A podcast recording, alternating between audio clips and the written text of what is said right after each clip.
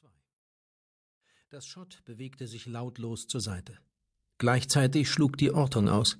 Das Aggregat des Kampfanzuges lieferte einen Orkan an imitierten Impulsen, meist aus dem Hyperspektrum. Energetisch war dort drinnen die Hölle los. Mondra Diamond spähte durch die Öffnung. Sie sah einen Raum voller verschwommener, goldfarbener Gegenstände, die auf einem schätzungsweise mehrere Kilometer weiten, wogenden Ozean schaukelten. Sie blinzelte und versuchte Fixpunkte in der sich unablässig bewegenden Landschaft zu finden. Es gelang ihr nicht. Mondra trat zur Seite und gab den drei Laosor einen Wink. Portag schnellte sich mit fließenden Bewegungen vor, während Wiskegatomi die Strecke mit einer Kurzstreckenteleportation überwand. Limbox folgte dicht hinter Portag und sicherte das Vordringen der beiden telekinetisch ab. Die Luft ist rein, erklang es von drinnen. Ihr könnt kommen. Mondra trat ein, gefolgt von Limbox und den drei Spezialisten ihrer Gruppe, Captain Taylor Iptal, Leutnant Xifok Klakomal und Master Sergeant Terenako Ardibi. Was bisher verschwommen gewirkt hatte, entpuppte sich als Maschinenpark, einheitlich in goldener Farbe gehalten. Seine Einzelteile besaßen unterschiedliche Formen, Kugeln, Spindeln, Würfel, Spiralen, Pyramiden und etliche eierförmige Gebilde. Sie alle bewegten sich auf und ab, hin und her, in unterschiedlichen Richtungen und Rhythmen. So stellte man sich eher ein Raumschiff der Chaosmächte als eines der Kosmokraten vor, dachte Mondra. Portag teleportierte erneut, aber plötzlich sah es aus, als würde er mitten in der Entmaterialisation gegen eine Wand prallen. Er stürzte rückwärts zu Boden, sofort waren die beiden Gefährten bei ihm. Alles in Ordnung? Der Commander lag reglos da. Nach ein paar Augenblicken richtete er sich ruckartig auf. Wie? Nein, nein, nichts tut weh. Es kam nur überraschend. Mondra fasste ihn an den Vorderbeinen und half ihm auf. Ich fürchte, wir werden immer wieder auf solche Psi-Sperren stoßen, wahrscheinlich sogar öfter als vorher. Es war nicht auszuschließen, dass Perrys Anordnung eine ganze Reihe von Schutzmechanismen aktiviert hatte, die zum Sicherheitssystem des Gesetzgebers gehörten. Wiskegatomi hantierte mit der Kamerasteuerung. Die Funkübertragung klappt einwandfrei, stellte der Lausor fest. Nemo bestätigt soeben das Eintreffen der Aufnahmen. Mondra nahm es als Zeichen dafür, dass die Systeme von Keostai sie nicht behinderten. Vorsicht war dennoch angeraten. Rodan persönlich hatte die Erkundungsgruppen überall in dem Giganten angewiesen, im Zweifelsfalle nichts anzufassen und lieber den Rückzug anzutreten, als Abwehrreaktionen der Automaten auszulösen. Noch einmal versuchten sie mit Hilfe ihrer Orte und Taster die Bedeutung des Maschinenparks herauszufinden. Vergeblich. Rückzug, entschied Mondra. Nur mühsam riss sie sich von dem Anblick der wogenden Formen los. Teilweise versanken die Teile ineinander, Verbindungsstränge oder Rohre existierten nicht, und doch schienen die Einzelteile untereinander verbunden, in der Jules Verne wollte sie sich auf alle Fälle die Filmaufzeichnungen ansehen und sich vergewissern, ob ihre Sinne sie nicht narrten. Draußen im Korridor deutete sie nach rechts. Weiter.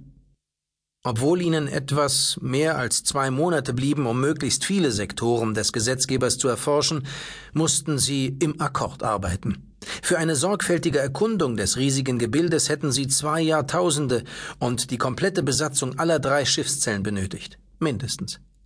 1126 Kilometer Durchmesser besaß Keostai und war damit ebenso groß wie die legendären Sporenschiffe. Das war nach Mondras Auffassung kein Zufall. Wahrscheinlich stammten sie aus denselben Werften. Die Sporenschiffe waren schon viel früher unterwegs, überlegte sie. Sie verteilten wahrscheinlich schon On- und Non-Quanten, als es noch kein nennenswertes Leben in diesem Universum gab. Mit Hilfe ihrer Gravosysteme hob die Gruppe vom Boden ab und beschleunigte. Entsprechend der kugelförmigen Bauweise von Keostai verfügten die meisten Sektoren über bogenförmige Gänge, die durch gerade Flure miteinander verbunden waren. Ohne den groben Deckplan hätten sie sich längst verirrt. So fanden sie sich einigermaßen zurecht. Von Überblick konnte jedoch keine Rede sein. Jede Halle und jede neue Etage brachte etwas anderes zum Vorschein, als sie vermutet hatten. Irgendwann würden ihnen alle Informationen zur Verfügung stehen. Spätestens dann, wenn die Algorian die ersten Systeme für ihre Zwecke programmiert hatten. Ob es ihnen gelang, den Wust an Daten für terranische Zwecke aufzubereiten, stand auf einem anderen Blatt. Wiskelgatomi kehrte schneller zurück, als Mondra erwartet hatte. Kein Karit, keine Hindernisse, berichtete er atemlos. Die abgesicherte Zone liegt hinter uns. Sie hatten die Hallen des gesamten Decks durchsucht und überall nur diese Maschinenparks gefunden. Jetzt schwebten sie in einem Antigraph aufwärts bis zum nächsten Ausstieg, einen halben Kilometer höher. Sie betraten Korridore, die breiter und höher waren als bisher. Signalzeichen an den Wänden dienten der Orientierung für die Bewohner des Gesetzgebers, die es seit 20 Millionen Jahren nicht mehr gab. Portag löste Wiskegatomi ab und eilte ihnen voraus. Er entdeckte einen Ringkorridor und errechnete anhand der Krümmung einen Durchmesser von 1126 Metern. In regelmäßigen Abständen gab es Zugänge zu einem ziemlich großen Raum. Die Türen öffneten sich, sobald sich jemand näherte. Drinnen war es still und dunkel. Als Mondra eintrat, flammten Lichterketten auf. Sie zogen sich an der Wandung einer schwarzen Kuppel entlang und verloren sich in der Ferne. Auch der Boden war in mattschwarzer Farbe gehalten. Links und rechts neben jedem Eingang ragten zwei Konsolen aus bronzefarbenem Material auf. 1126 Meter. Das Tausendstel des Gesamtdurchmessers kann kein Zufall sein, überlegte Limbox laut. Was haltet ihr davon? Vielleicht hat es einfach nur Symbolcharakter, antwortete Mondra. Wer weiß, ob wir es jemals herausfinden. Captain? Schon an der Arbeit, sagte Master Sergeant Ardibi an Captain Iptalas Stelle. Das haben wir gleich. Gemeinsam mit Leutnant Clarkomal machte Ardibi sich über die linke Konsole her. Ibtal und Pothag kümmerten sich um die rechte. Die Konsolen aktivierten sich bei einer beliebigen Berührung. Ein Sensorpanel fuhr aus, mit großen Flächen, die Beschriftungen in der Sprache der sieben Mächtigen trugen. Dann mal los, Ardibi, rief Captain Ibtal. Spiel deine Kenntnisse der alten Sprache ruhig aus. Fast gleichzeitig mit dem Captain gelang es dem Angesprochenen, die Konsole zu aktivieren und einen Steuerungsprozess in Gang zu setzen. Winzige Lichtsignale wechselten in raschem Rhythmus. Fasziniert beobachtete Mondra, wie die beiden Konsolen unterschiedliche Farben und Rhythmen produzierten und sich nach und nach synchronisierten. Ein leises Krächzen erklang. Vermutlich ein Zeichen, dass der Vorgang abgeschlossen war. Die Lichterketten erloschen. Für den Bruchteil eines Augenblicks war es dunkel unter der riesigen Kuppel. Dann brach eine Lichterflut über die Männer und Frauen herein, grell, schmerzhaft und überwältigend schön. Ein kompletter Sternenhimmel erfüllte die Kuppel, eine Galaxis mit einer von Sonnen wimmelnden Hauptebene und Spiralstrukturen, die in der Himmelprojektion deutlich zu erkennen waren. Fremde Sternbilder grüßten herab, durchwabert von Nebelwolken, Sternhaufen und Farbenspielen. Das ist absolut fantastisch, keuchte Leutnant Lakomal. Hat man so etwas jemals gesehen? Mondra schüttelte stumm den Kopf.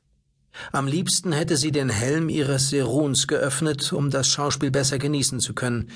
Die Sicherheitsvorschriften verboten es jedoch. Also genoss sie den Anblick durch die getönte Helmscheibe. Sie warf einen Blick auf die Laosor, die sich eng aneinander drängten und dabei die Köpfe verrenkten. Limbox, läuft die Kamera? Natürlich, Mondra. Wie festgewachsen standen alle da. Nur Captain Ibtal bewegte sich. Die korpulente Terranerin rief weitere Sensorflächen auf und aktivierte Programme. Mondra trat zu ihr und blickte ihr über die Schulter. Im Schnelldurchlauf zeichnete sich auf einer der Flächen ein Himmel nach dem anderen ab. Da, Ibtal deutete auf die Kolonnen, die im Nachbarfeld marschierten. Das sind nicht nur Zehntausende, es müssen Millionen sein. Millionen Darstellungen fremder Sternenkonstellationen aus Millionen von Jahren. Das Planetarium von Chaos Tai enthielt womöglich eine Darstellung all jener Sterneninseln, in denen sich der Gesetzgeber im Verlauf seiner Existenz aufgehalten hatte. Zog man die letzten 20 Millionen Jahre ab, die er sich hinter der Zeitbarriere verborgen hatte, kamen immer noch Hunderttausende oder Millionen von Jahren zusammen. Schon bei der Retroversion von Tare Charm waren diese Gebilde keine Neubauten gewesen. Das ist die Galaxis Redrobral.